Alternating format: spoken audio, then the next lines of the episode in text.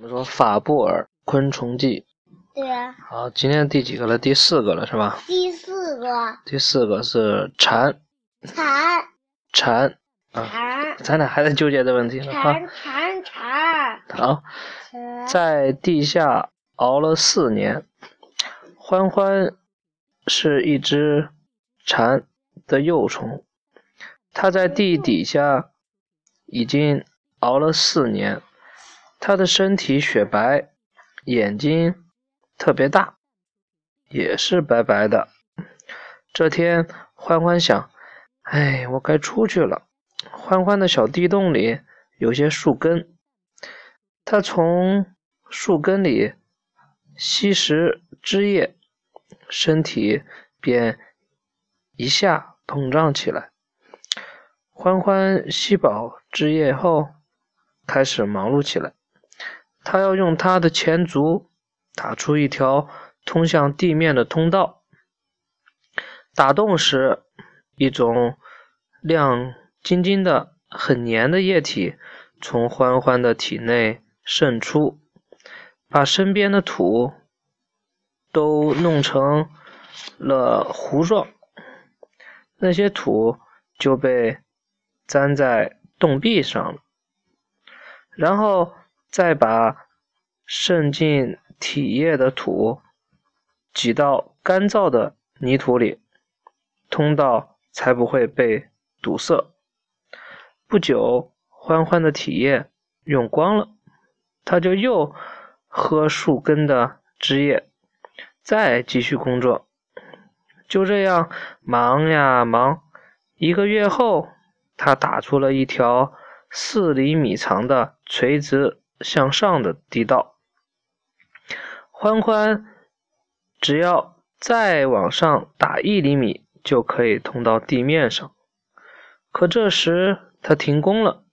原来欢欢想，嗯，先歇着吧，还不知道，还不晓得上面的情况怎么样呢。于是这个地道就成了欢欢的气象观测站，上面的雨。哗啦啦的下个不停，欢欢一下就能感觉出来。他摇着头说：“嗯，外面下着雨，出去太危险了。等雨停了再说吧。”第二天，上面的风呼呼的吹，他又说：“我出去被大风刮走就惨了，还是等明天吧。”过了几天，终于迎来了好天气，欢欢。连忙打开地道口，把脑袋伸出来。洞外的空气好新鲜呀！欢欢确信外面不会有什么危险，才爬出去。他的眼睛本来是白的，见到阳光后就变得又黑又亮，可有精神了。他爬到洞口边，半米高的。竞技，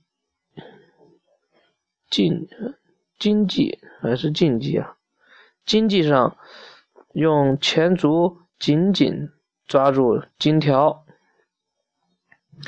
忽然，一条小蛇爬到前面的一棵小树上，欢欢连忙慌张的躲回洞里。只见那条小蛇扭动了几下身子，很快就爬走了。欢欢重新出来，爬到较远的一棵小树上，一动不动地趴在一片较大的叶子上，然后每天这样晒着太阳。这天早上，欢欢的身体发生了变化，那啪的一声轻响，他身上外壳的皮开始从背上裂开，原来。他就要蜕变了。欢欢的外皮里的身体是淡绿色的，他的脑袋很快就从外皮里伸出来，接着前腿和吸管也伸出来。他的身体在一部分一部分的退化，最后，最后后腿和翅膀也出来了。只有身体后部的尖端还连着外皮。欢欢激动的欢呼：“太好了，我是一只真正的蚕了！看，欢欢的翅膀好美丽，上面布满了花纹。不过这时它的身体还有真正的知了了。对，就是个知了了。嗯，还有一点儿，它的身体还有一点儿连在蝉蜕上，所以没有办法飞走。欢欢有点急了。”他嚷道：“哎呀，真讨厌！”欢欢决定把身体从残蜕中挣扎出来，于是他把身体一翻，脑袋朝下，哼哼，又把翅膀大大的张开，伸得直直的，然后整个翻了上来。哈，这样子还真像个杂技演员。欢欢就这样。不停地翻上翻下，越翻越快。半个小时后，他就成功的挣脱了那张蝉蜕。欢欢开心的大叫道：“成功了！”这时，欢欢的身体很弱，力气也不够大，想飞走还是很不容易的。于是，他就挂在自己的蝉蜕上。在阳光的照耀下，欢欢那淡绿的身体渐渐变成了棕色。欢欢觉得自己的力气越来越足，于是他离开蝉蜕，飞走了。蝉蜕则仍然挂在树枝上。好了，这个蝉的这个讲完了，好吧。